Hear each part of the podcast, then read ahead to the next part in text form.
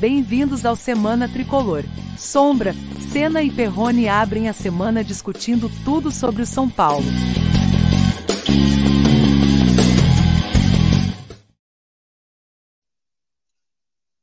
Legal, galera! Sejam bem-vindos, hein? Ao Semana Tricolor, episódio número 13.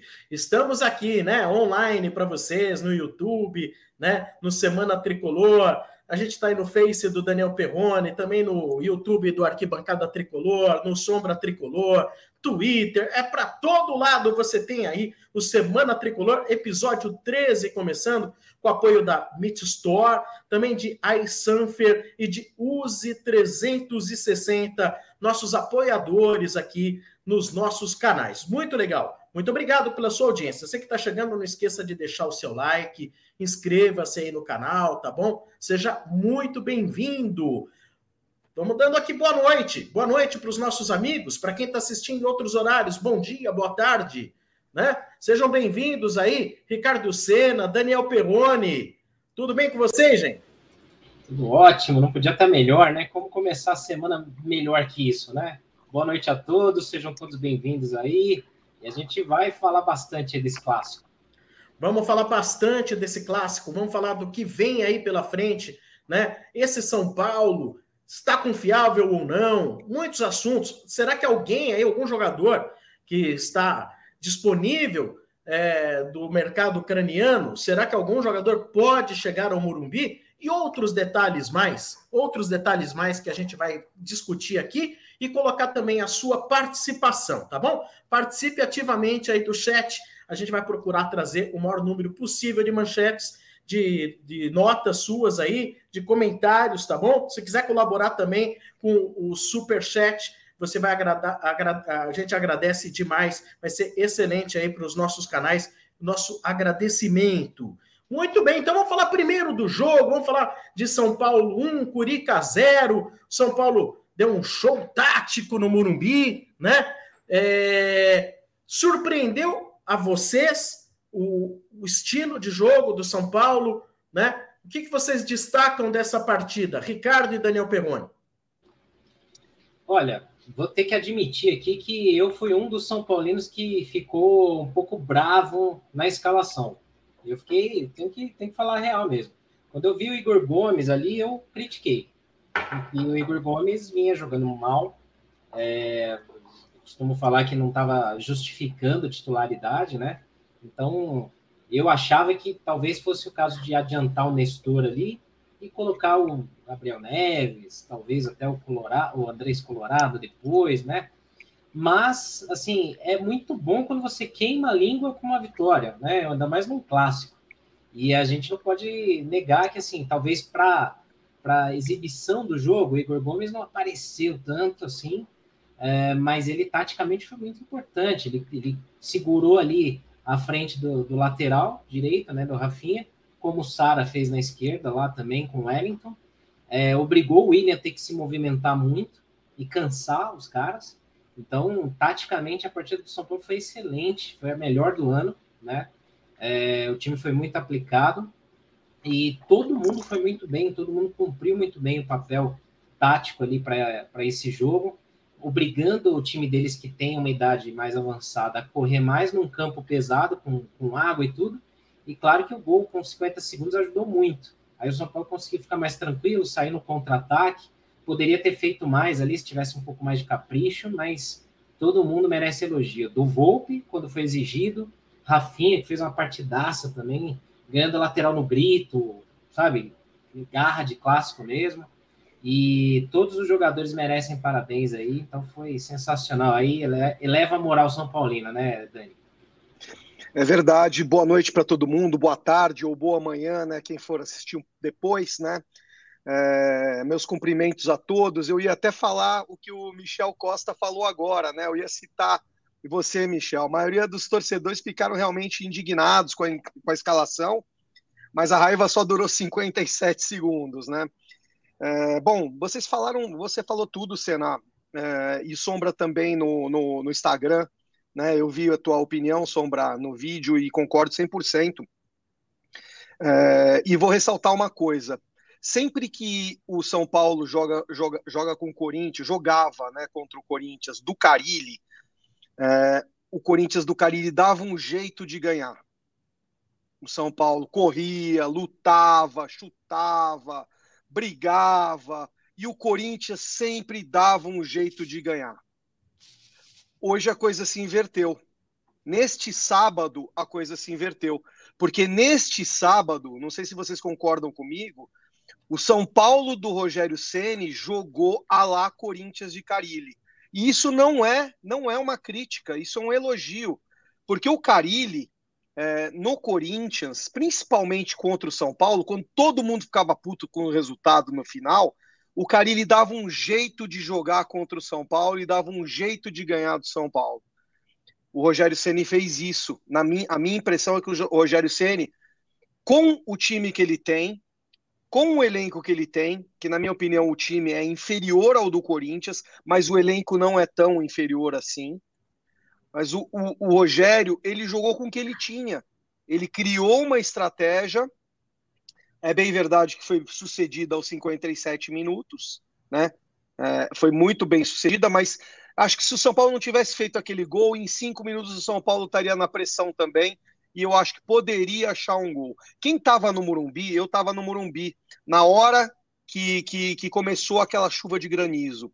Quem estava no Morumbi pôde perceber também que quando começou aquela chuva, foi cinco minutos antes de iniciar o jogo, antes da, do, do, do, do, pessoal entrar, cinco minutos antes, a torcida começou num estado de loucura, gritando, é, chamando o jogo para a gente.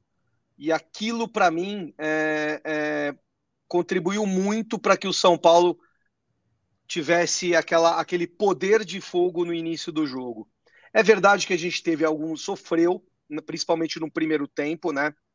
Uma bola na trave do Paulinho, uma grande defesa do Thiago Volpe, um chute do Piton. É, até escrevi no blog que o titular é o Jandrei, mas o, o Volpe merece mais respeito por parte do torcedor. Porque também não é que, pô, essa é, é um fato que, que, que, ele toma muito gol bonito? É, mas será que é isso é chama gol? Isso que eu queria também conversar com, com a galera, entendeu? Então, eu acho que, que tem alguns profissionais que eles estão é, em melhor momento que o outro, são melhor, tem características melhores que o outro. Eu acho que o Jandrei é melhor saindo com os pés. Eu acho que o Jandrei merece ser titular, mas eu acho que o torcedor ele principalmente o do São Paulo, mas acho que todos, eles sempre elegem um para ser o vilão. Então, no, no jogo de, de sábado, é, o, o Volpe não foi o vilão, mas a gente teve algum outro, um, uns outros vilões lá, menorzinhos, né? O Igor Gomes, na minha opinião, é eleito vilão da, da galera e fez um grande trabalho tático. Não, não brilhou, mas ele rodou o meio de campo e não deixou o Corinthians jogar. Como é que o Corinthians joga? Pelo meio campo é, puxa um pouco pelos alas, mas o lado esquerdo é, para mim, o ponto fraco do Corinthians e o lado direito com o Fagner. O Fagner não, não, não, não, não adiantou muito, porque você tinha um Wellington ali que é, é bola e é corrida também. Né? Talvez se o Reinaldo tivesse ali, acho que seria um caminho mais facilitado para o Fagner naquele jogo. Então, acho que o, o Rogério acertou é, em tudo, deu sorte, o time foi bem, teve uma, uma, uma simbiose com a torcida, mas, sobretudo, o Rogério traçou uma estratégia para ganhar esse clássico. E a gente ganhou. Até com base nisso que você está falando, da estratégia que o Rogério lançou para ganhar o jogo, lógico, ele lança uma estratégia com o intuito de ganhar, não significa que vai ganhar. Acho até que podia ter empatado ou perdido e ter feito um trabalho dentro do possível e da, da possibilidade, né? Tem aqui a participação aqui, olha, do Edson Rodrigues. O Rogério disse uma coisa interessante durante a entrevista: monta o time de acordo com o adversário. Isso é maturidade e conhecimento dos jogadores que tem em mãos. O time ainda falta algumas peças, mas será competitivo esse ano, né? Então, é, em cima disso que está falando aqui o, o Edson, vocês, ele já vinha falando isso, né? Ele falou: olha, o Corinthians tecnicamente é superior. E em outras coletivas, o Rogério já falou: ó, o que, que a gente precisa ter pelo menos um time competitivo. Competitivo no sentido de muita vontade, de entrega, né? É, esse foi o jogo que simboliza aquilo que o Rogério planeja para o São Paulo dentro das limitações que ele tem técnicas? É, a impressão que dá é essa, né? Porque o Rogério, nas coletivas, nas entrevistas, ele falou bastante sobre isso, né? Em outros jogos. É, a gente vai sofrer, é, a gente não vai conseguir, talvez, ser competitivo financeiramente para contratar, é, preciso de peças aqui, peças ali e tal.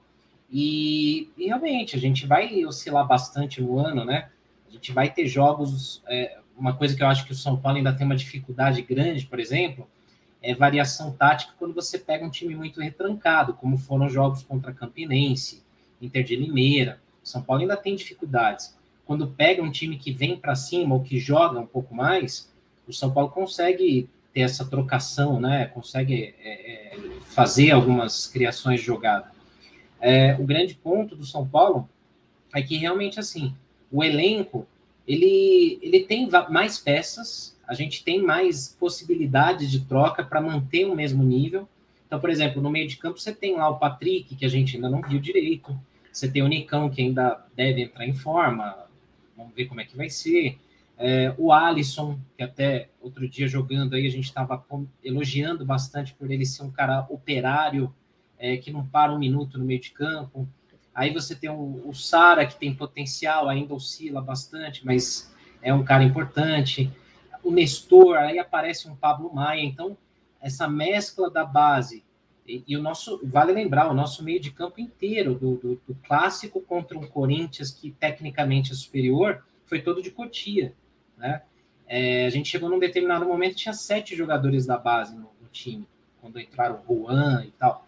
É, então, assim, a gente, ainda, a, a, gente ainda vai oscilar. Mas essa importância tática, é, eu não lembro quem que comentou, acho que foi até no estádio 97 hoje, talvez. É, alguém falou assim: ah, mas você vê que parece uma, uma tática euro, é, de time europeu, né? Que é aplicado taticamente. É isso. Não vai ganhar na técnica de alguns times? Não vai. Mas se cada um cumprir o seu papel e conseguir executar aquilo que tem em mente, o São Paulo ele vai ser competitivo. Cabe durante o ano a gente tentar ver se consegue achar uns caras assim, tipo o Andrés Colorado, que ainda é uma incógnita, a gente não sabe. Mas vai que esse cara joga muita bola e a gente teve um achado aí que foi barato. É, durante o ano, o scout os olheiros têm que olhar, e aí tomara que esse time se reforce. Agora, taticamente, me parece que os jogadores gostam do Rogério, é, eles elogiam os treinamentos, falam que, que realmente tem coisas novas, são coisas diferentes ali que eles curtem, e pelo menos até aqui está se mostrando com, com, bons resultados, especialmente nos clássicos, né? É, eu, em relação ao Rogério, eu estava fazendo aqui direto do, do estúdio da energia no futebol, que a gente faz aqui a transmissão, e quando saiu a escalação do São Paulo, o Marcão e o Fernando Camargo devem ter apitado demais ficaram enlouquecidos. Ficaram enlouquecidos. E, e, é compreensível. E é compreensível, mas ficaram totalmente enlouquecidos. Porque, pô, quando você vê de novo lá. eu, entendo, eu entendo. Mas na hora até comentei, galera. É, será que não seria legal? É que a gente não tem essa possibilidade, mas de ter pelo menos da chance do treinador poder é, fazer-nos entender por que escalou desse jeito Lógico, você não tem a chance de entrevistar o treinador antes do jogo e falar por que você vai jogar desse jeito.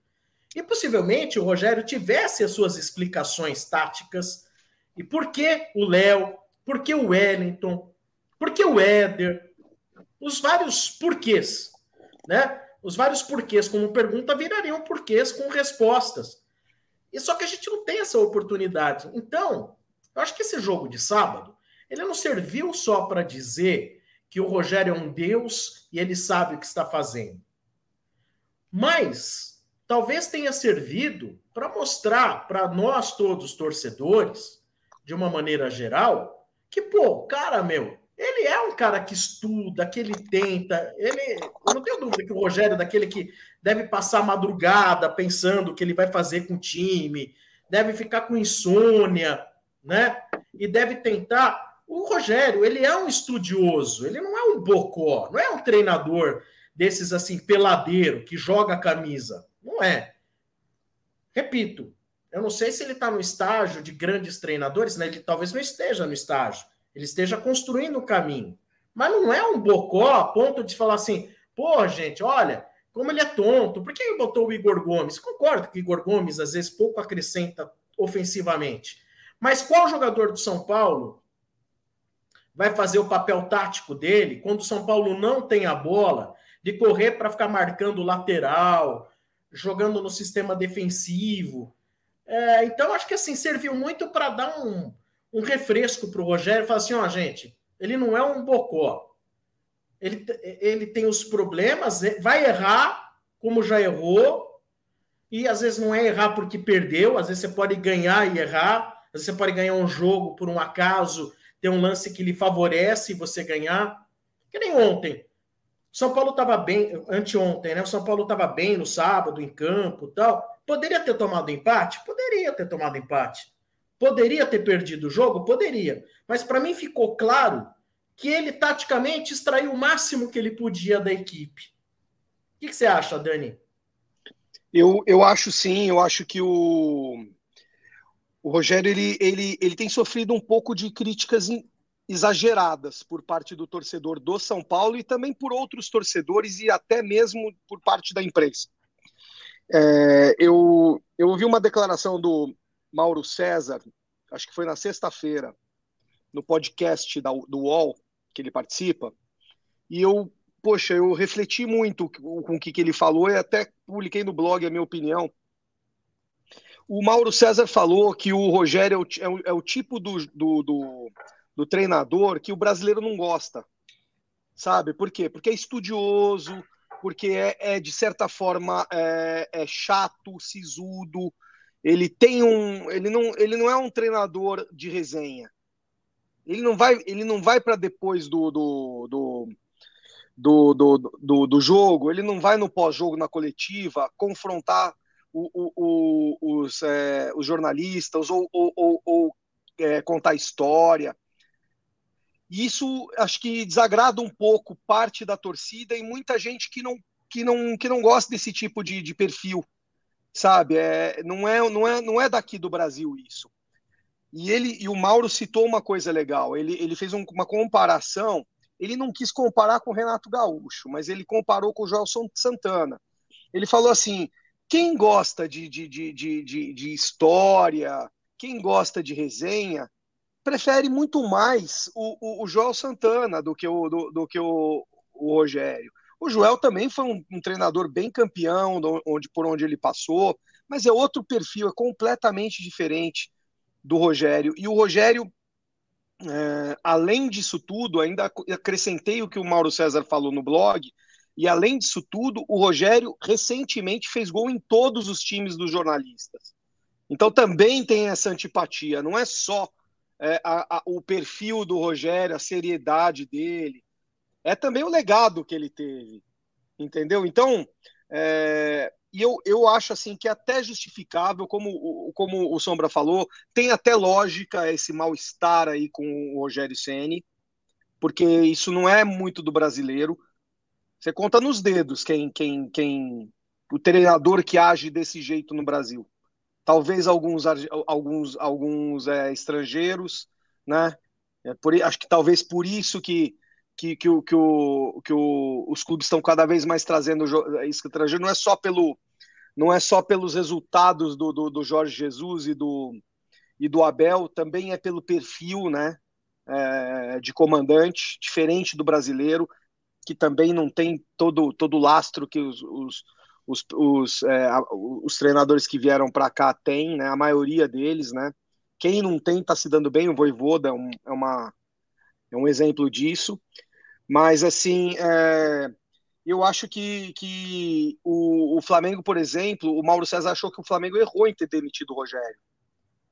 Porque depois colocou o Renato, o Renato não deu certo, o Renato mostrou que, que, que, que tem menos é, estudo, vamos dizer assim. Ele mesmo fala, né? Mesmo menos estudo que o Rogério atrapalhou o time do Flamengo inteiro no ano passado. Foi demitido e, e segundo o Mauro César, as pessoas que estão lá e os torcedores que, que, que, que torceram para isso agem como se nada tivesse acontecido.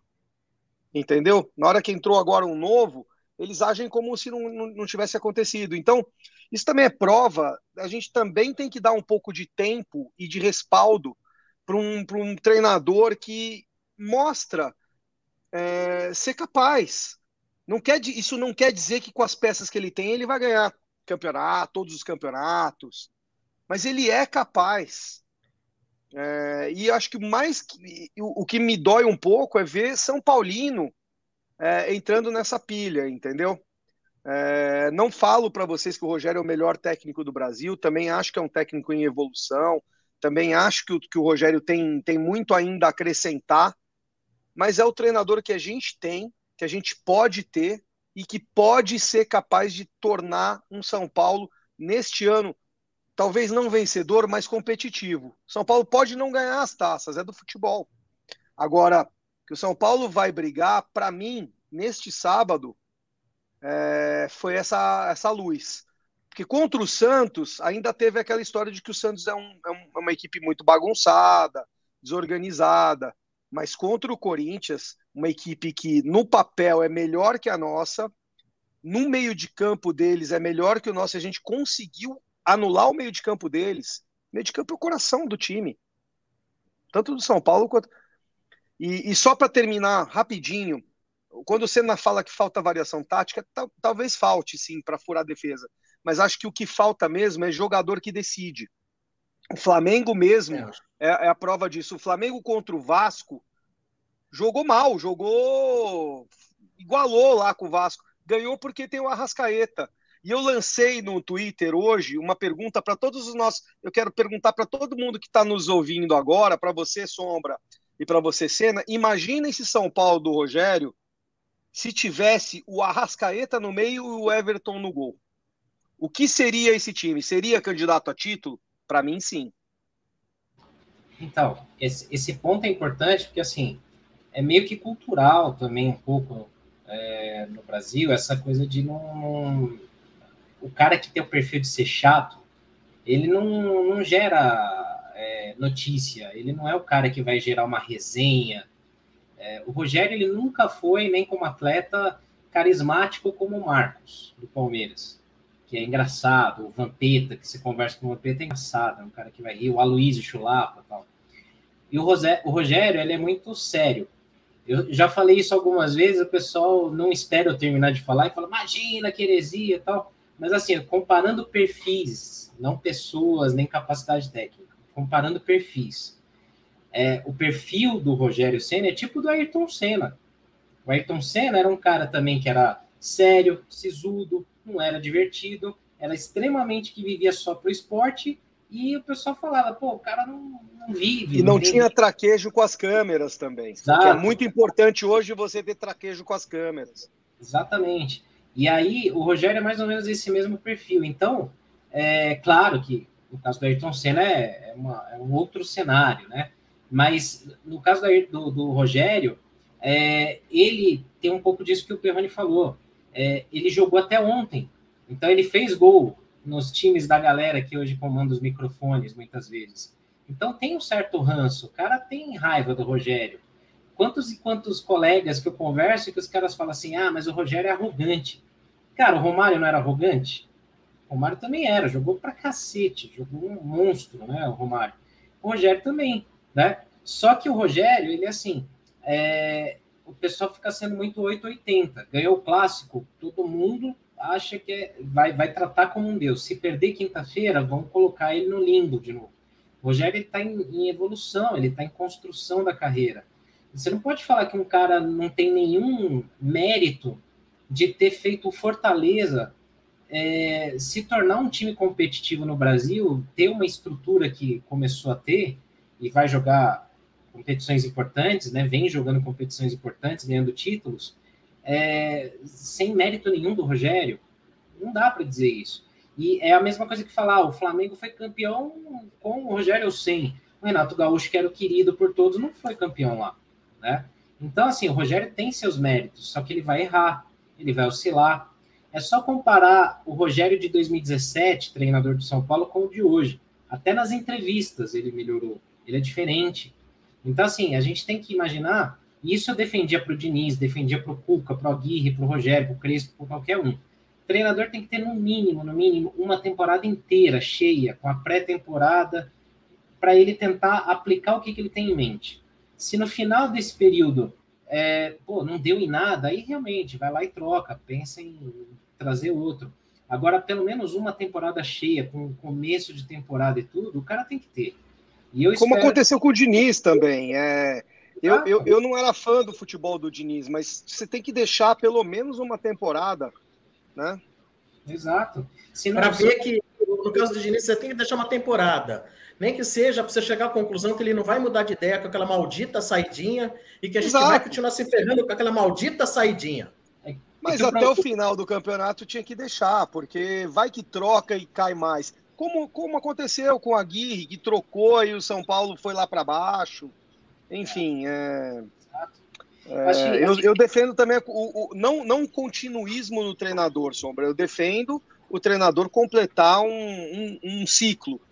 A não ser por um, por um motivo, que até vou, vou falar aqui, que foi um comentário do André aqui, nosso, nosso ouvinte. A não ser que o treinador perca o vestiário. Se o treinador perde o vestiário, aí sim você tem que demitir, você tem que pensar em demitir na hora. E foi o que o André falou. O André falou aqui: o Rogério já teve os melhores jogadores e fez um péssimo uso, por isso foi demitido do Fla. Eu desconfio fortemente que ele foi boicotado lá dentro, é, não só pelos por alguns diretores, né? Eles, claro que outros seguraram ele, né? Principalmente o BAP lá, mas alguns jogadores lá não queriam que o Rogério treinasse. E hoje eu sinto o vestiário com o Rogério. Tem, então tem isso é muito importante. É, até aquela coletiva que virou o jogo para o Rogério a favor dele aqui no São Paulo, né? É, foi muito daquilo. Pô, eu, eu, eu, sou o cara que vai cobrar porque o cara da piscina não encheu a piscina, ou porque a tia da cozinha não, não trouxe a, a, refeição que estava combinada, ou... E, e, de novo, comparar, mas sem comparar qualidades de, de, de, de prof, qualidade profissional. Eu, eu vejo semelhanças desse tipo de comportamento, já teve um que, que não, não entendeu e criticou aqui no chat, normal, mas assim, é igual o Tele o Tele reclamava da grana do CT, o Tele xingava, reclamava que o jogador chegava atrasado e não sei o quê. O Leão era assim. O próprio assim, Murici também. É que depois virou uma caricatura, mas o Murici sempre foi assim. Exato. Então, assim, esse perfil, ele não é bem quisto. É, o Tele, todo mundo fala bem dele, porque, assim, convenhamos, né? É, muita gente que falava mal do Tele fala bem do Tele hoje, porque o Tele, claro, infelizmente faleceu e tal, e, e ele merece todos os elogios, porque foi o que foi. Mas, poxa, você pega a revista Placar antiga aqui para ler, você pega entrevistas de antes do Tele é, se aposentar, o que tinha de cara que metia o, pau no, no Tele, porque falava que era chato, que o cara enchia o saco, e não sei o quê. Então, assim, vai ter sempre esse tipo de, de postura. Tem, tem, muito, tem muito profissional que não gosta de ser cobrado, que não gosta de ser apontado onde você sabe que o cara tem um calo. Então, eu acho que é super importante você ter um profissional assim, que vai pegar justamente ali onde o cara está errando.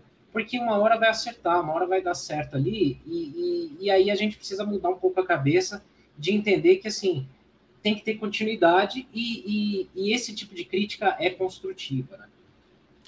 O Tele, não sei se vocês sabem, mas eu li isso em matérias antigas. Bom, vocês sabem, o Tele chegou a treinar o São Paulo em 1973, se eu não estou enganado. 1973, o Tele chegou a ser treinador do São Paulo. Ele ficou poucos meses. Sabe por quê? O que se diz? foi derrubado pelo vestiário. Exatamente. Derrubado pelo vestiário na sua primeira passagem pelo São Paulo.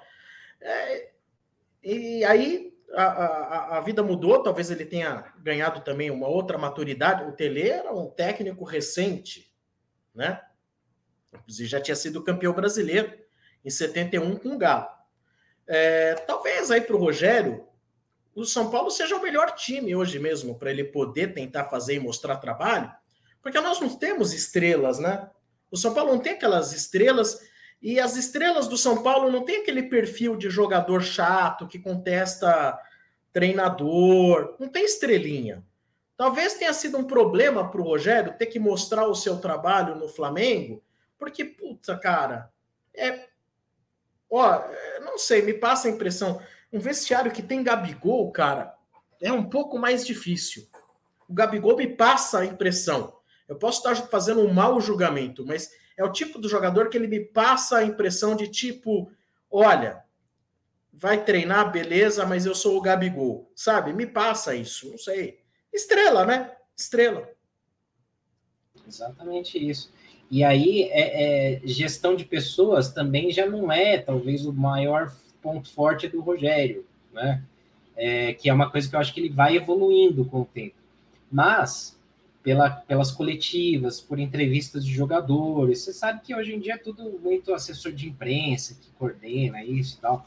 É, mas, assim, a gente nota que, assim, é, quando o Rogério é maior que o elenco, como foi no caso do Fortaleza, ou como ele, quando ele é uma referência positiva para os caras, existe uma, um tratamento legal, existe uma, um entrosamento bacana.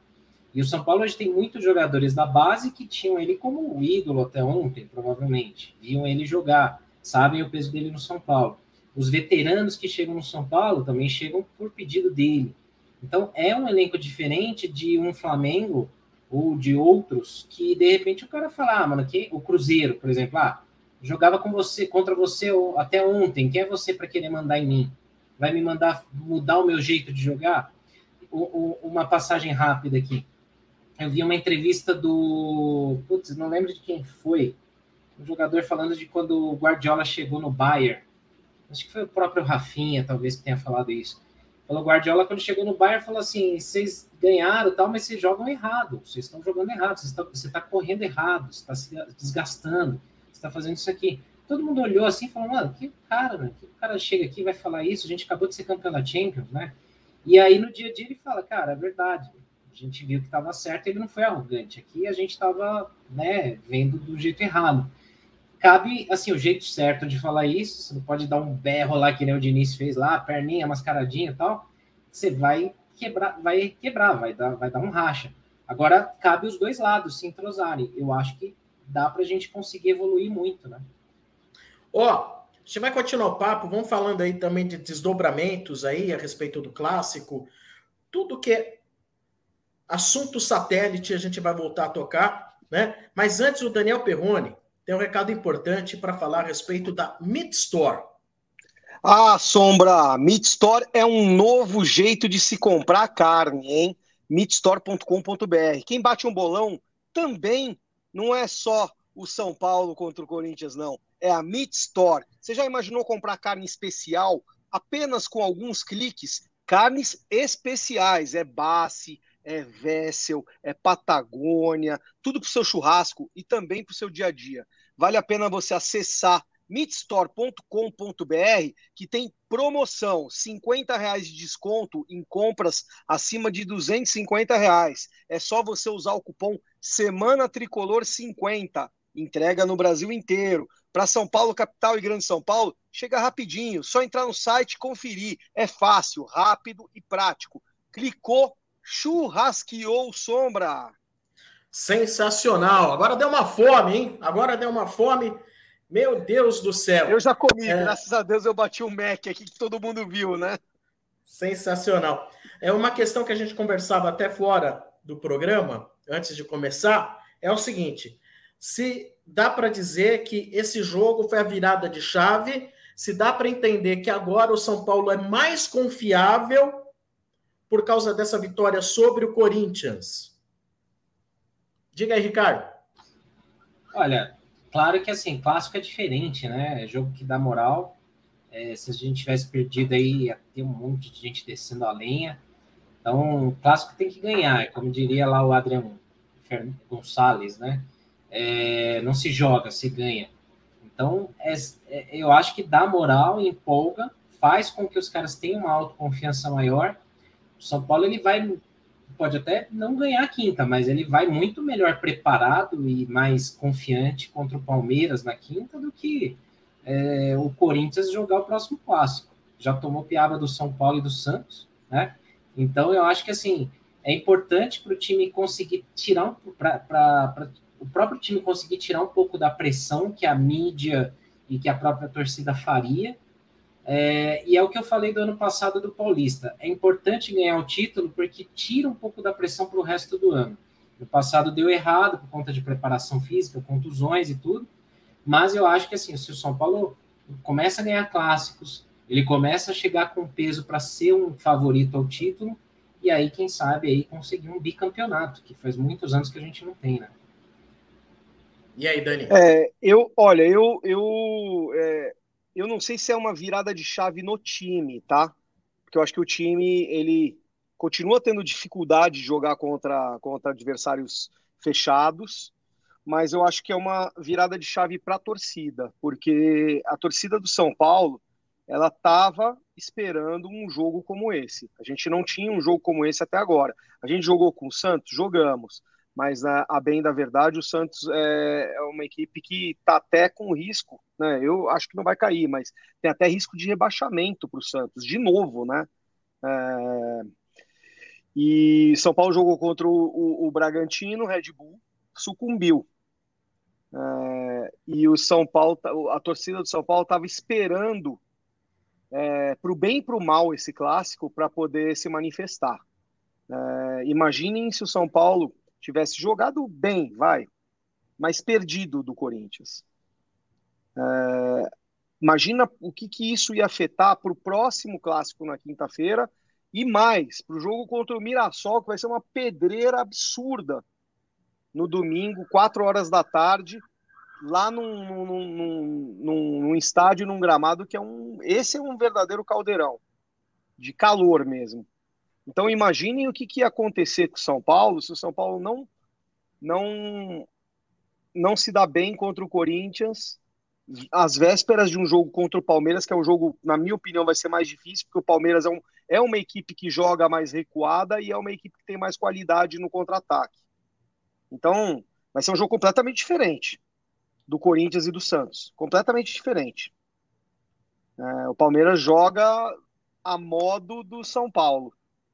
Então, é, a gente vai ter que ser muito eficiente, mas eu acho que essa virada de chave que o Sombra comentou, e acho que os nossos amigos também podem comentar, ela é uma injeção de confiança para a torcida. Eu não tenho dúvida que 8 e meia agora, quinta-feira, a gente vai repetir aí um bom público. E eu acho que a gente vai é, acho que se a gente jogar bem, é, mesmo que não ganhe, mesmo que empate, o, o, o São Paulo ainda sai fortalecido e pronto aí para disputar é, esse mata-mata aí do Paulista, porque logo depois aí, aí vai ter o, o bicho começa a pegar, né, com a, com a Sul-Americana e o brasileiro. É, penso também nessa linha aí, acho que a gente vai continuar enfrentando dificuldades, é, você fala, ah, mas ganhou do Corinthians com aquele meio de campo que eles têm, que é muito bom, o ataque meio de campo do Corinthians é muito bom, isso é inegável, é, não tem como negar isso, né? Mas eu acho que a gente vai continuar tendo a dificuldade. Qual que é a dificuldade? A falta do talento e do protagonismo e... no ataque, né? Você fala, ah, mas tem o Caleri, sim. E quem prepara jogadas para o Caleri? Nós não temos aí, por exemplo, um Rigoni em boa fase, né? É... E aí, Sombra, falta de talento é igual falta de dinheiro, que é gestão incompetente, é isso. É. Então, aquilo que é o protagonismo, aquele jogador do, do talento diferenciado para resolver um jogo que está enroscado, com uma, você precisando ganhar de um time, ainda que seja menor na retranca, esses jogadores a gente não tem. O Sara não é esse jogador, né? O, o Igor Gomes não é esse jogador. O Patrick não é esse tipo de jogador. O Nicão também não é esse tipo de jogador. É um jogador diferente. Jogador diferente, nós não temos jogadores diferentes. Nós não temos esse tipo de jogador. A gente tem um grupo aí de vários jogadores medianos para bom. Mas aquele que você fala, né? Ah, aquele cara ali no meio de campo, ele vai ter uma visão de jogo, ele vai dar uma enfiada de bola inesperada? Não tem. O drible inesperado não tem. Por exemplo, o São Paulo não tem alguém no patamar técnico do próprio William do Corinthians. O, William, principalmente no primeiro tempo, Cara, era um inferno ali na, na, no, no, lado direito de São Paulo, lado esquerdo alvinegro. Era um inferno. O cara drible curto, vai para cima, cutuca, vai. É que o São Paulo estava muito bem postado, né? Tava muito bem postado defensivamente. Mas se precisa ter um cara, se você quer ser brigar mesmo, quer facilitar o seu trabalho contra retrancas, você tem que ter um William da vida, né? William é jogador tem... de Premier League no Brasil. É, então o Flamengo tem jogadores europeus no Brasil. O, o, Palmeiras, o Palmeiras eu acho que ele é o mais tático deles, né? Mas não dá para desconsiderar o talento que vários jogadores, são muitos jogadores bons. Goleiro. Goleiro. Goleiro, o, mei, o, o meia criativo, o é, Dudu. Cara, o Dudu é protagonista. É cara, ele, ele, ele, ele chama o jogo para ele. Ele chama o jogo para ele né? É cara de personalidade. Tanto que entendo que, por exemplo, nós temos, nós temos vários Zé Rafael no nosso time, né? No sentido de coadjuvante. O Zé Rafael no Palmeiras não é protagonista, ele é coadjuvante, né? Então, quem é, são os, os Zé Rafael do, do, do, do, São Paulo? É o Igor Gomes, é o Sara, é, talvez amanhã, não sei se vai ser o Nicão, né? O Patrick, esses vão ser os nossos Zé Rafael. Mas nós não temos protagonista. Então, vai continuar tendo problema, sim, para ganhar jogos. Acho que vai continuar tendo problema sério para ganhar jogos, pela deficiência no setor de criação, pela falta de protagonista e de gente que mastigue a bola para a chegada do Caleri, para o Caleri poder fazer gol. Eu acho que eu, eu, eu vejo. São Paulo aposta o São Paulo aposta, Sombra, que esse, esse jogador possa ser o Luciano. Ele, o, o que o São Paulo declara é que o Luciano deveria ser o fio condutor do meio-campo do São Paulo.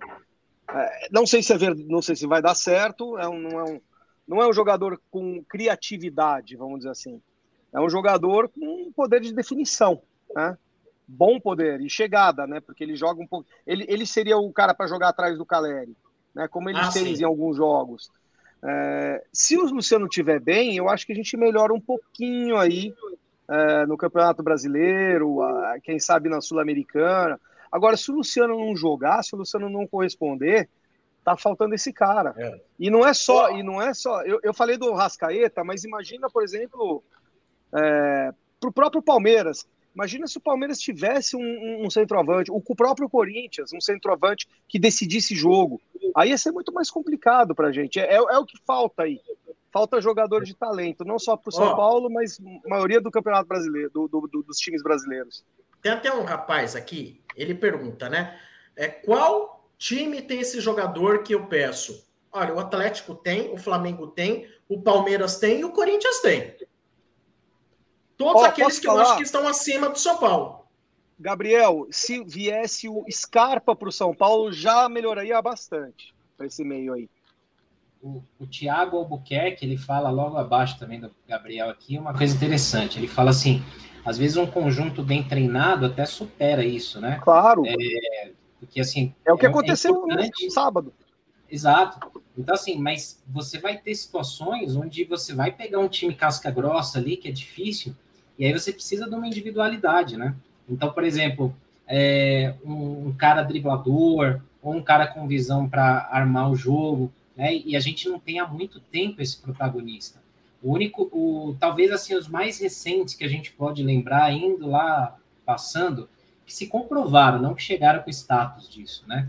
É, o Anthony ele começou a despontar, mas aí ele já foi, foi logo para fora e ainda estava em evolução, né? É, em 2016, gostem ou não, um cara que no meio de campo estava fazendo essa função era o Ganso. O Ganso estava muito bem em 2016 e, a, e funcionou bem com o Caleri na, na, Libertadores, a gente viu muito isso, né? É, era um time limitado, passou os trancos e barrancos a primeira fase e aí foi engrenando, engrenando e o Ganso achava aquelas bolas ali no, no nada. É, mas assim, faz muito tempo. São jogadores que estão em extinção e que estão na Europa. A gente não forma faz tempo isso. Eu comentei outro dia que tem uma tese minha que eu acho que assim, a gente nas bases, né, nas categorias de base, a gente vem formando profissionais, jogadores que são muito mais assim fortes, fisicamente fortes do que técnicos. E o futebol brasileiro há muito tempo vem sofrendo isso. Na seleção você não tem um 9, você não tem um 10 há muito tempo, né? E aí a gente precisa rever, né? Só uma parte aí, o que, jo o que joga a bola, eu, eu, não quero não quero zicar, mas o que está jogando de bola esse Pablo, nosso jogador. Pena que ele é um, ele não é meia, ele é um jogador para trás, ele é um volante realmente de saída de bola. Mas tá jogando muito, menino, hein, meu? É, assim, a, a minha impressão nesses últimos quatro jogos aí é que vai ser um grande jogador. Pena que é o que você falou, Senna. É, é, é o nosso, a nossa, talvez a nossa maior joia, talvez não seja o Sara, talvez seja o próprio Pablo, é, é o jogador que joga atrás do, do, do, dos meias, né? Ó, esse é um assunto interessante. Eu tinha até colocado aqui em pauta para a gente debater. O, o, o, Dani, dá o um recado da iSanfer. Na sequência, a gente vai falar um pouco do Pablo, de volantes e etc. Olha, Sombra, a iSanfer, amigos, é um canal de educação criado por um brasileiro São Paulino, que atualmente mora em Portugal. E o intuito do, do site dele, que é, na verdade, é uma instituição sem fins lucrativos, é desenvolver o ser humano. Como? Um curso 100% online, grande parte deles são cursos gratuitos, e os cursos que não são gratuitos, você tem 20% de desconto com o cupom iSanfer Tricolor 20%, a porcentagem. iSanfer Tricolor 20%. E o site é iSanfer, isanfer.com.br. E no Instagram, Instituto Sanfer. Educação, vocês sabem que é a única saída para o Brasil. Apoiem o Instituto Sanfer, visitem o site do São Paulino e melhorem a autoestima educacional de vocês. Sombra? Boa! Você estava falando do Pablo Maia e é um gancho perfeito, é, porque é o seguinte: até o começo do ano, antes da Copinha, era muito típico o torcedor de São Paulo. O São Paulo com o Luan é um, sem o Luan é outro iniciou o ano, veio a copinha, acho que para boa parte dos torcedores, o Pablo Maia chamou a atenção. Lógico, aqueles que fazem gol acaba chamando um pouco mais atenção, né? Que era o caso do Caio, garotado ali de frente e tal. Mas quando você via os jogos, você via o Pablo, a maturidade em pessoa. Deve a impressão que é um cara do adulto jogando com a garotada. O cara do profissional desceu para jogar com a garotada. Aí o São Paulo começa o ano, improvisos ali, Nestor jogando de volante, e não estava legal, não estava legal. Luan eternamente machucado. Aí vem Pablo Maia, que acho que o Rogério viu, e o Rogério, como a gente sabe, não é idiota, deve ter visto a mesma coisa que muita gente viu. Botou o Pablo Maia. Começou a poucos minutos, no outro jogo entrou um pouco mais, não sei o que lá.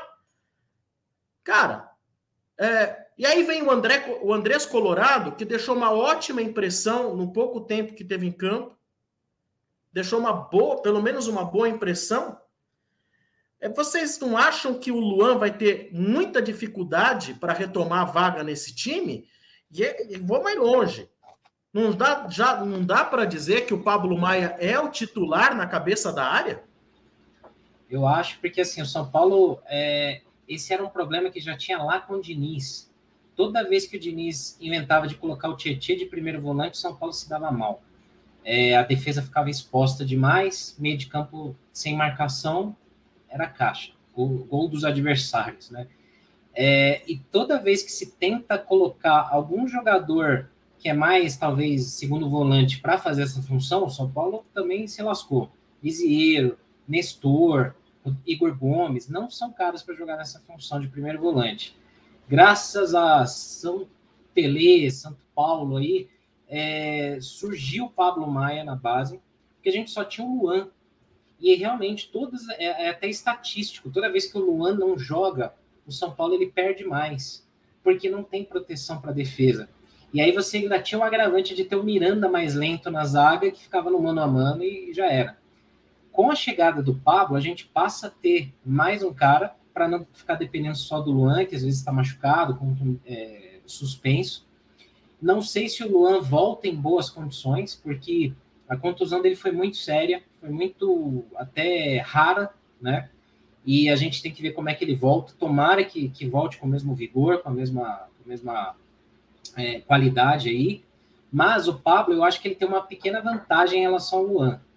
É, o Luan é mais forte, ele é um cara mais é, pronto para jogos mata-mata, aqueles jogos mais aguerridos, mas o Pablo ele tem melhor passe, melhor saída de jogo, ele é aquele volante que faz mais ou menos, guardadas as proporções, claro, né? O que o Elias fazia no Corinthians, que ele era aquele volante que chegava de surpresa e, e ainda podia fazer gol. O Pablo ele tem uma personalidade que consegue chutar de longa distância, o time que não chuta, nesse, nesse time que não chuta, que é o São Paulo, né? Então, se ele aprimorar isso, ele pode ainda evoluir mais. E não descarto, quem sabe, de repente, dependendo dos jogos, você ter o Pablo e o Luan, né? Dois volantes ali, é, numa situação de jogo, claro que fica mais defensivo, né? Mas eles conseguem se completar bem, porque o Pablo tem uma melhor saída, na minha visão, né? Então, o Senna falou tudo. Para mim, eu só acrescentaria uma coisa. O, o Luan, um ótimo jogador, excelente jogador, mas o Pablo é mais completo. Né? O Pablo, ele além de desarmar bem, ele sabe sair melhor para o jogo que o Luan. Então eu considero que para o futebol que o Rogério procura, o Pablo é melhor do que o Rogério, do que o, do que o Luan. E vou dar só uma um, um tequinho aí de, de bastidor aí.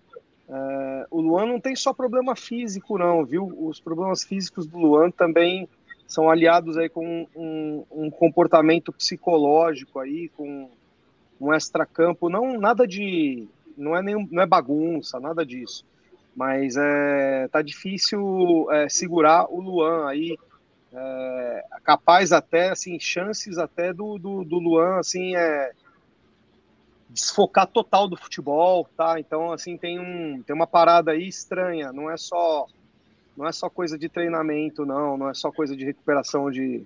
Vamos torcer muito para que ele volte, volte bem, que dê a sua parcela de contribuição para o time. Mas, assim, é o que o, o, que o Sombra falou, eu, eu chancelo. Acho que hoje, hoje e ainda principalmente para o futebol do Rogério, o Pablo é, é, titular. E outro jogador que cresceu. É, o Luan. É, instabilidade psicológica, né? É, cara, tomara aí que ele consiga ficar melhor, consiga centrar, porque ter, olha, ter problema psicológico é um negócio, é uma barreira. É uma barreira.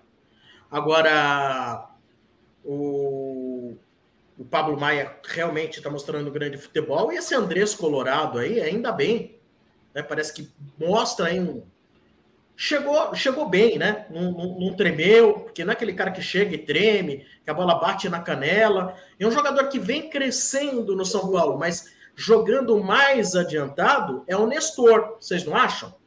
Sim, faz tempo, né? Uh, até na, na, época que o Benítez ainda estava, né? Tinha alguns jogos no Brasileiro que eu lembro de ter falado em algumas lives do Arquibancada, que, pô, talvez o Nestor pudesse ser o reserva do Benítez, né? Porque ele tem mais até capacidade de armar o jogo. E, e também muita gente acaba cobrando muito o Nestor, esquecendo que ele subiu ontem também. Ele ainda é jovem. Parece que já está há muitos anos aí no time, né? Mas ele subiu há pouco tempo, então é, é normal que ele vá oscilar. Mas esse jogo de sábado, por exemplo, ele botou o Renato Augusto no bolso, ainda chegou no ataque, teve um lance na pequena área no, no segundo tempo, no começo, que ele dá dois cortes dentro da área, que se ele consegue fazer ali o segundo, ele mete um golaço ali. É, então, assim, chuta bem, né? Tem. Falta talvez melhorar um pouco o vigor físico dele, né? Que ele ainda é mais mirrado. Mas o Nestor talvez possa ser esse cara aí de armação daqui a um tempo, né? Se preparando para isso, assim. Quem sabe, né? O futebol dele evolua a ponto dele poder ser um jogador um, um armador mais moderno, né? Um armador mais moderno. Vamos colocar aqui super chat, vamos colocar aqui umas perguntas e considerações que o pessoal está fazendo aqui. Uh, o Júnior Manzini, ele fala que no geral o São Paulo fez um jogo, mesmo considerando ruim o primeiro tempo, Patrick, Luan e Luciano têm que ter lugar no time, nos lugares de quem? O Júnior afirma que o Patrick, Luan e Luciano têm que ter lugar no time. é, vocês afirmam igual a ele? E se afirmam igual a ele, nos lugares de quem? Vamos considerar que, que os três estão em plena forma física, vai, para a gente não, não ter mais uma variação. Em plena forma física, é, o Luan é capaz de ser titular, mesmo que eu, eu, achando que o Pablo seria por causa do tipo de jogo do Rogério. E o Luciano também tem capacidade, sim. É, se o Nicão for para o lado direito e o Sara for para o lado esquerdo, é, eu veria uma boa possibilidade do Luciano jogar muitos jogos como titular, caso ele esteja bem. E o Patrick vai, vai concorrer por vaga. Não acho que o Patrick, esse aí é um que não, não, não para mim não é titular absoluto de São Paulo, mesmo estando em grande forma. Por quê? Porque é um pouco mais pesado e o Rogério gosta de um meio de campo um pouco mais leve. É, concordo. O Patrick a gente ainda não viu, né? A gente praticamente não viu jogar ainda. O Luciano é um cara aguerrido, ele acende o time, né? Tem muita garra. Acho que é o cara que vai tomar a vaga do Rigoni, por exemplo, que vem muito mal. Uh, e aí, talvez ali no meio, o Luan. Putz, vai ser uma briga boa aí, o Luan e o Pablo aí pro meio de campo também, né? Cara, eu acho que não vai ter briga. É, pela condição atual, o Pablo tá muito à frente, mas. Eu acho que tá muito briga, à né? frente. Né? E o Rogério gosta de jogador alto, cara. É. Não, tomara que dê briga, porque é sinal que o Luan volta bem, né? Se der briga, é bom. É. Bom pra gente, porque nós temos um. O Andrés Colorado também joga como primeiro volante, né? Também joga como É, mas ele é, ele é mais segundo volante. Ele é mais segundo volante. É. Ele pode até jogar como primeiro. Mas ele, ele foi contratado para jogar um pouquinho mais para frente. Ó, o, mais uma participação aqui do Renato Rocha. Vocês manteriam a mesma escalação contra o Palmeiras? Olha, eu, eu confesso que eu jogaria até com três zagueiros contra o Palmeiras, porque o Palmeiras tem um ataque muito mais ágil do que o Corinthians. É, o meio de campo é um pouco menos talentoso que o do Corinthians, mas é, eles são muito rápidos nessa ligação para o ataque. O Dudu tá numa fase que ele tá voando, né? E eu tenho um certo receio ali de quem que vai pegar o Luan ali, na, na o Dudu, desculpa, nessa, nessa marcação. Não sei se dá para jogar da mesma forma, com, me, com a mesma escalação, não. Eu até acho legal essa história de com três zagueiros contra o Palmeiras, sim, gosto da ideia, mas acho que o Rogério não vai, não. E eu acho que o Rogério vai. A tendência do Rogério é repetir a escalação, porque eu acho que o Éder entraria de novo com o Caleri. Jogo grande, sabe? Eu acho que acho que talvez o, o, o Rogério apostaria no Caleri. É, talvez no lado esquerdo, talvez o, o, o, Reinaldo, ele coloque o Reinaldo. Até essa questão de rodar jogador. É, e na defesa, talvez também ele entre com, com, com o Diego Costa e aí inverte com o Arboleda, talvez. Mas assim, se entrar com essa mesma escalação é surpresa, né? Porque o Rogério não repete nenhuma, né? É. E talvez ele tenha observações táticas sobre o Palmeiras que vão é, mostrar que de repente, olha, tem que jogar diferente, tem que jogar com esse no lugar do outro, porque o Palmeiras tem isso, o Corinthians tinha aquilo. Coisas que os especialistas, às vezes, no futebol compreendem de plano tático, de análise, né? E a gente vem muito mais com a opinião de torcedor, de um sentido mais genérico, né? Ó, esse no lugar daquele, porque aquele está jogando bem, está jogando. É. E o treinador, ele, ele, ele vê, vê, de outra maneira. Ele vê assim: quem, quem que vai subir pelo lado esquerdo do Palmeiras? Quem vai subir pelo lado direito? Como atuam os meios, os meias do Palmeiras, né? E os laterais. E outra, e outra coisa, Sombra, todo dia o elenco fura o dedo e bota uma gotinha lá no refis, no departamento, para você ver em que grau de fadiga você tá. E muitas vezes o jogador que você fala que, que o Rogério errou de ter colocado no banco, tá com aquela gotinha um pouco mais fadigada do que a gotinha do outro. E isso no futebol de hoje faz diferença. Infelizmente, o futebol hoje é muito físico.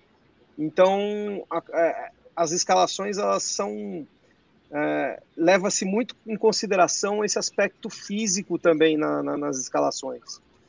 É que o, São Paulo, o Rogério teve um plano de colocar um meio-campo leve e rápido contra o Corinthians, que era para bater de frente mesmo com, meio, com os meio-campistas mais lentos. Só tinha o William, né? O William jogou muita bola, só tinha o William, mas, é, mas era só ele praticamente, né? É o Paulinho foi anulado. O Paulinho meteu uma na trave, mas foi anulado. O Renato Augusto foi anulado. Né? Então, o, o próprio Juliano jogou bem mal contra o São Paulo. Então, quer dizer, o meio-campo do Corinthians não funcionou. E isso, para mim, foi determinante para a vitória. Vamos, a gente tem que fazer o, o, o meio-campo do Palmeiras também não funcionar. Mesmo porque eles não têm centroavante. Então, então, o meio de campo do Palmeiras roda muito, roda muito. Roda, roda, roda.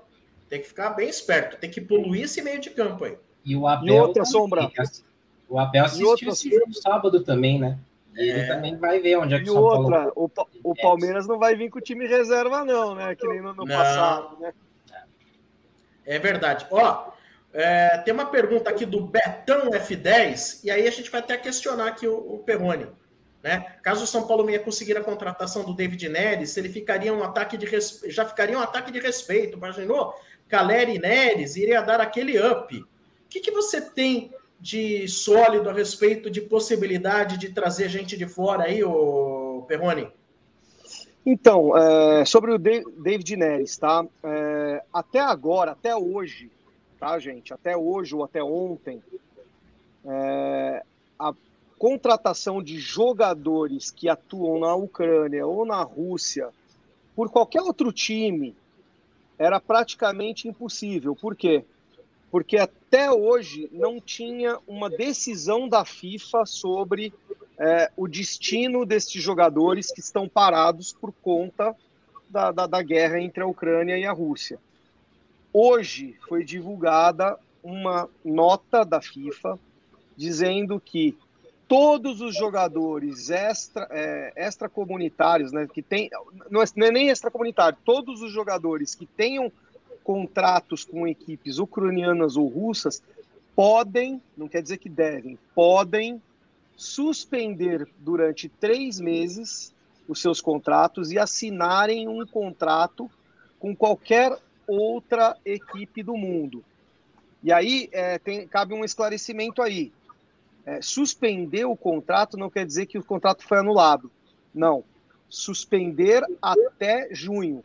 Então, pelo menos até junho, esses jogadores eles podem atuar em qualquer clube uh, que não seja ucraniano ou, ou russo, independente da vontade do, dos clubes russos ou ucranianos. Então, de ontem para lá para trás, quando pipocou a história do David Neres, até escrevi no blog que era muito difícil, porque não depende só do David Neres. Depende dependia de quem tem um contrato com ele. Agora não, agora a coisa se tornou real. Tá? Não quer dizer que, que, que o David Neres ainda está de caminho, está tá tá, tá, tá, tá para se apresentar no São Paulo, não é isso.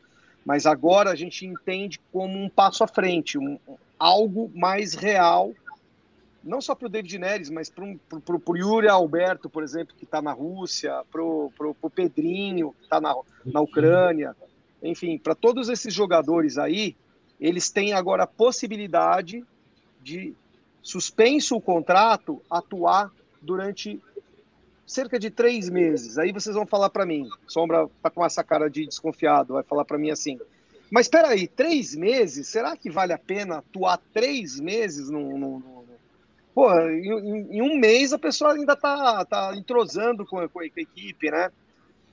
Não quer dizer que no, a partir de junho, esse jogador possa voltar para a Ucrânia ou para a Rússia. É, primeiro, porque a gente não sabe até quando essa guerra vai acabar, então pode estender esse prazo né, de suspensão. E também tem acordo entre os clubes, porque no final tudo é desejo de jogador. Se o jogador deseja ficar pelo menos até o final da temporada do ano, não é que ele vai ficar, não é que o clube vai, mas há negociação.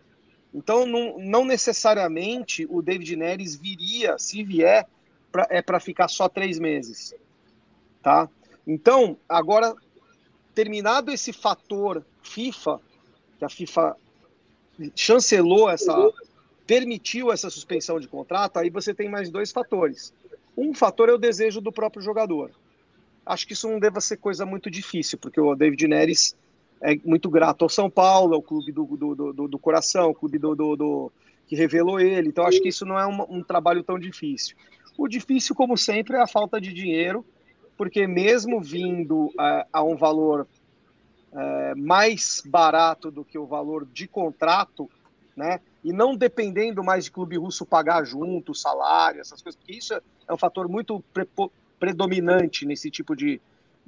nessa realidade que eu estou mostrando para vocês, ainda é muito dinheiro. Então, o São Paulo, para viabilizar isso, São Paulo precisa de patrocinador para não levantar a folha de pagamento novamente.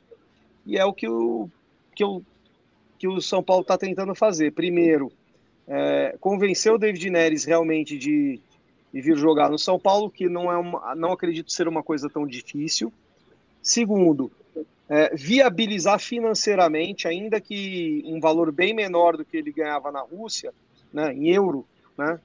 É, então, assim, resumindo para vocês dois, é, eu vejo não como, como, como certo, nem como encaminhado, nada disso, mas como real.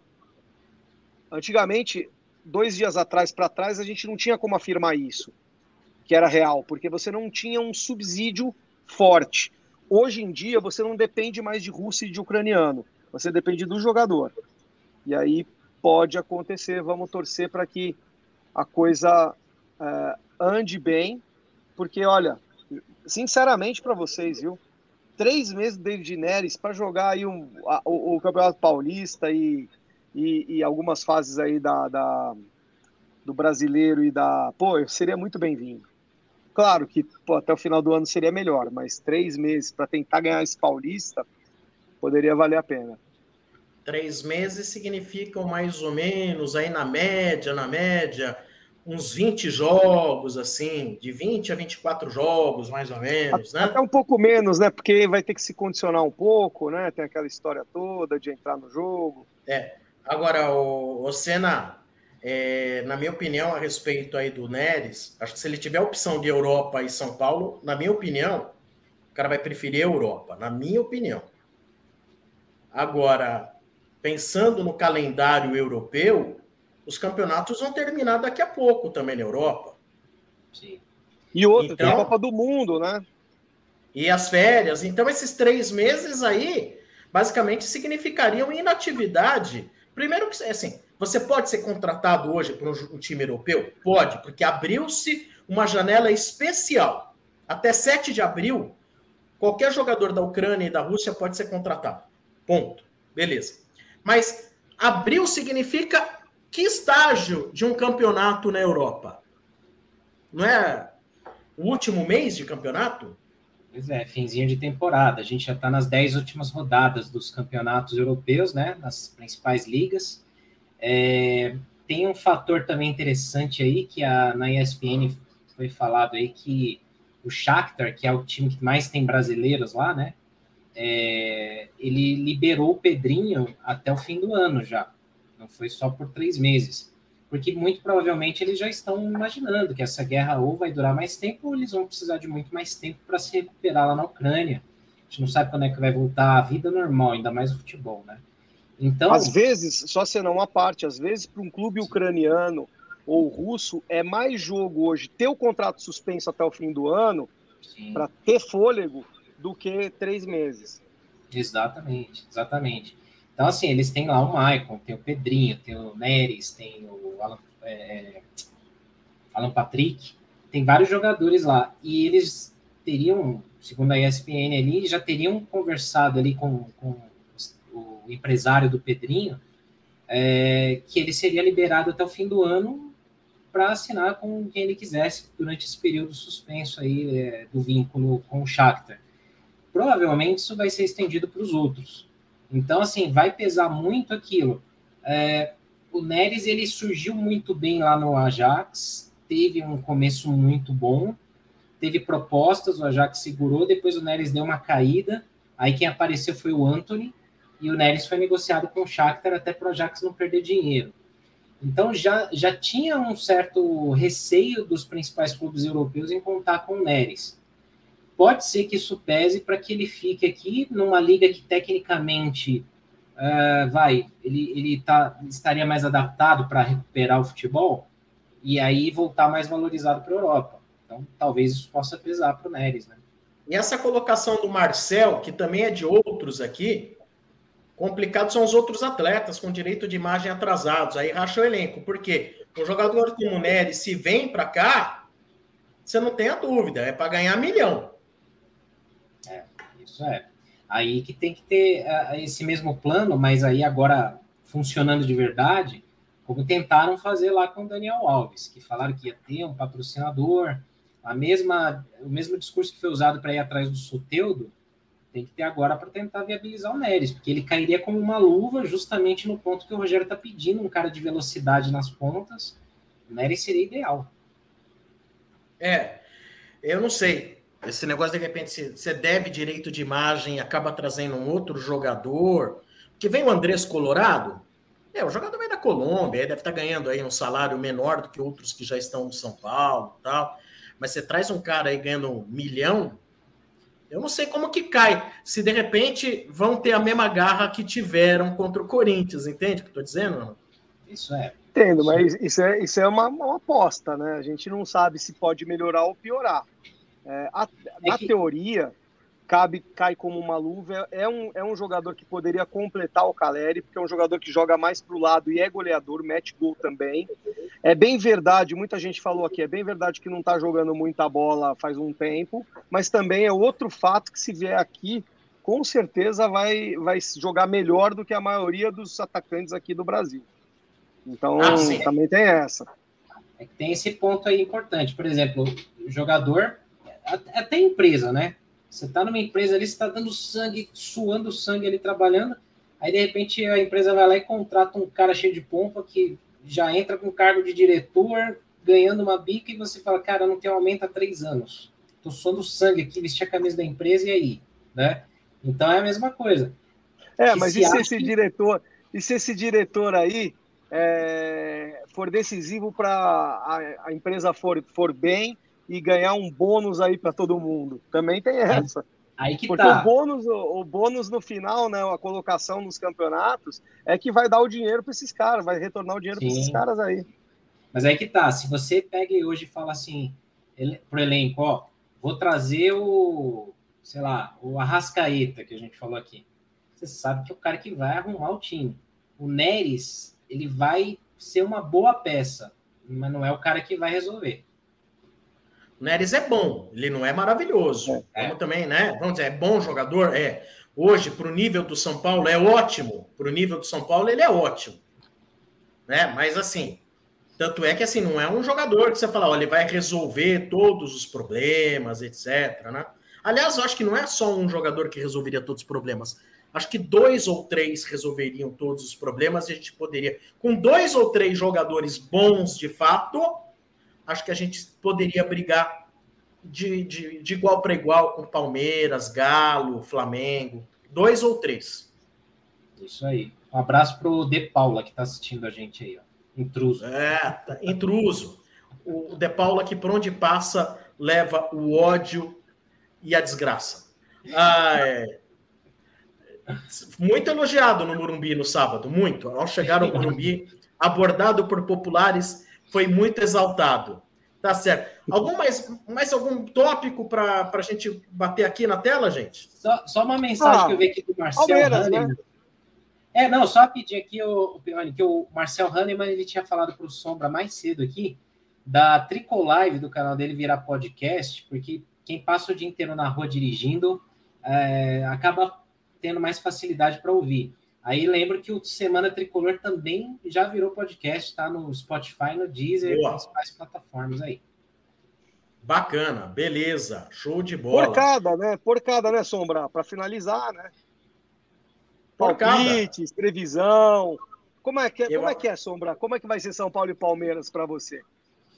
Vai ser outro jogo. Dessa vez eu acho que assim, mais, mais guerreiro até, porque o Palmeiras ele tem um perfil mais aguerrido ainda tem um sistema defensivo muito mais sólido do que o Corinthians. Né? Diferente é um do muito... Corinthians, o Palmeiras tem técnico. tem técnico. Bom, também não dá para dizer que o Corinthians não tem técnico. Talvez o Corinthians não, não esteja recente. é azeitado conforme um bom técnico possa defini-lo. Acho que de repente daqui a um tempo a gente vai ver de repente o Corinthians melhor, quem sabe? Até, né? Talvez mais equilibrado. O Palmeiras ele é totalmente equilibrado. Os seus três setores eles são igualmente sólidos, né? É, produz, é, é, é sólido na defesa, tem um goleiro maravilhoso, constrói muito bem no meio de campo e no ataque, ainda que não tenha centroavante, nem por isso é um time que deixa de fazer gols, né? Então, o São Paulo, eu acho um adversário que vai ser mais complexo do que o Corinthians. O Corinthians ainda tem aquela questão, muito jogador veterano, tem um segundo tempo é, com menos gás, o que também favoreceu o São Paulo. O Palmeiras não. O Palmeiras tem técnico, o Palmeiras tem tática, vai ser um cada um estudando a tática do outro, vai ter movimentações ali durante o jogo. O Abel é um cara que usa muito a cabeça, o Rogério vai tentar também usar a cabeça para isso. Um jogo muito mais complicado do que foi o jogo contra o Corinthians.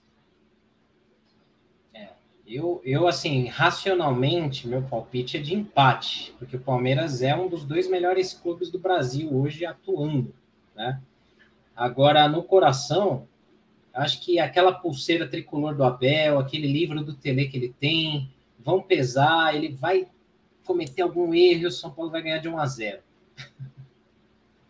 Então, minha previsão, gente, é que vai ser um jogo duro, bem diferente contra o Santos, contra o Corinthians, é um jogo muito mais tático, talvez, mais estudado.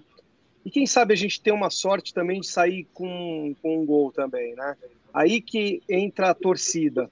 Acho que a torcida tem que lotar o Morumbi de novo, botar 40 mil lá. O jogo é 8 e meia, apesar de ser uma quinta-feira, mas não é um horário ruim. É um horário que todo mundo consegue voltar de metrô para casa. Se a torcida fizer a parte dela e o, e o time for incendiado nos primeiros minutos, e a gente sair com 1 a 0 a chance da gente ganhar aí vai de, sei lá, 40%, 50% para 90%. Porque aí o Palmeiras tem que sair de vez, e aí sim o São Paulo vai jogar um pouco, a linha um pouquinho mais recuada e, e, e aproveitando os espaços que o Palmeiras fatalmente dará caso esteja atrás do placar. Olha, o, o Leco o Leco te encontrou Opa. aí no Morumbi. Tá falando aí, olha, aqui não, aqui não. Diz que você é, falou para você, aqui não, aqui não. Sempre acompanho é, vocês. Lembro. Ótimos que fazem. Meus parabéns. Muito bacana, Leco. Bacana. Ainda bem que você trocou teu nome, hein? Botou um K aí em vez de um C, hein? Já mudou aí, ó, mudou a persona. É verdade, é verdade, é isso aí. Galera dando palpite também, o Santiago aqui congelados, deve ser o Robson. Falando São Paulo 2 a 1 no Palmeiras, que legal.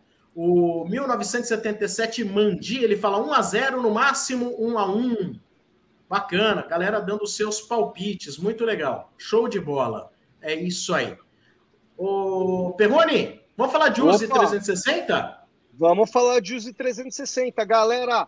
Use 360 é o site para você presentear amigos e familiares com produtos de qualidade, camisetas, canecas, tudo sublimado da mais alta qualidade. Acesse o site use360.com.br e garanta a caneca do Semana Tricolor, além de outros sites parceiros lá.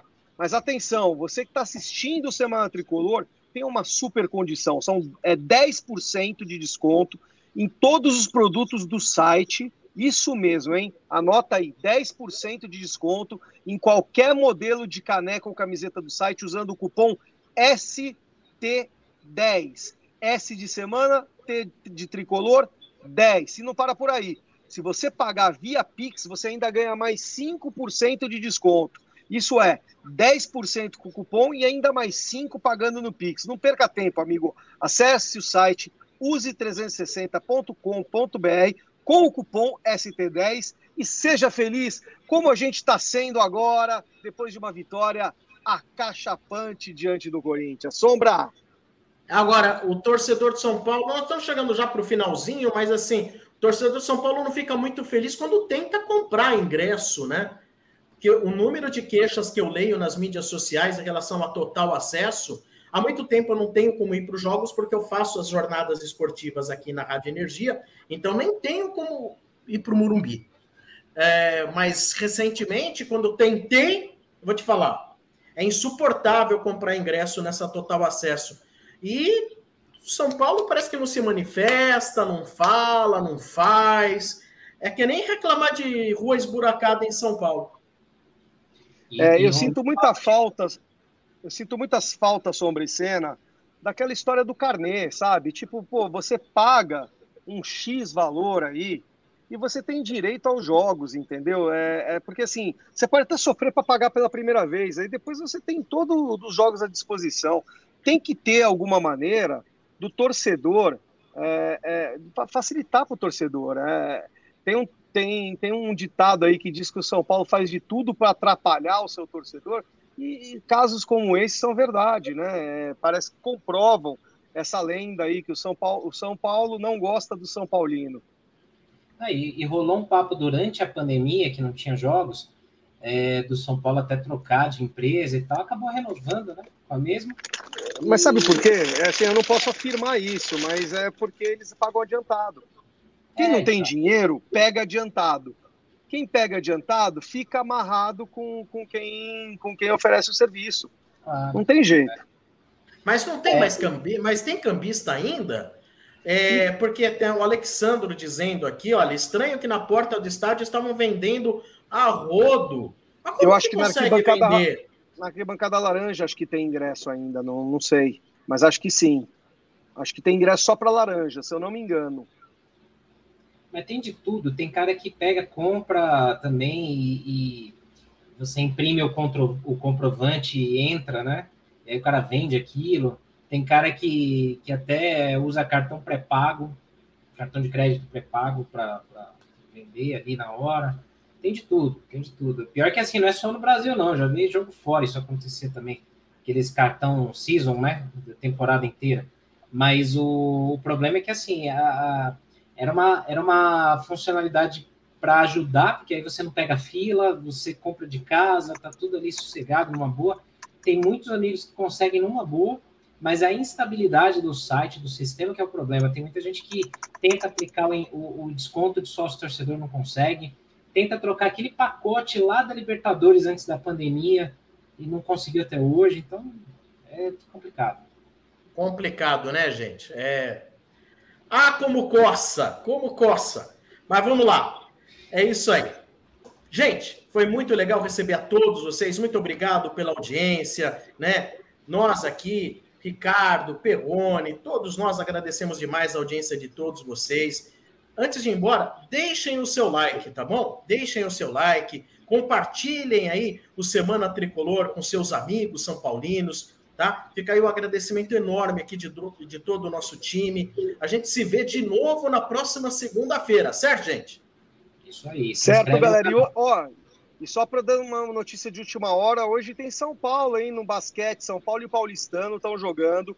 O jogo está quase no fim. Quarta metade, 36 minutos e 43 segundos. São Paulo 66, Clube Atlético Paulistano 58. E se ganhar, eu ganho uma graninha, hein? Boa, Postei. legal, legal. É isso aí. Fechando mais um Semana Tricolor. Um abraço a todos, muito obrigado. Valeu, gente. Valeu! Bem-vindos ao Semana Tricolor. Sombra, Senna e Perrone abrem a semana discutindo tudo sobre o São Paulo.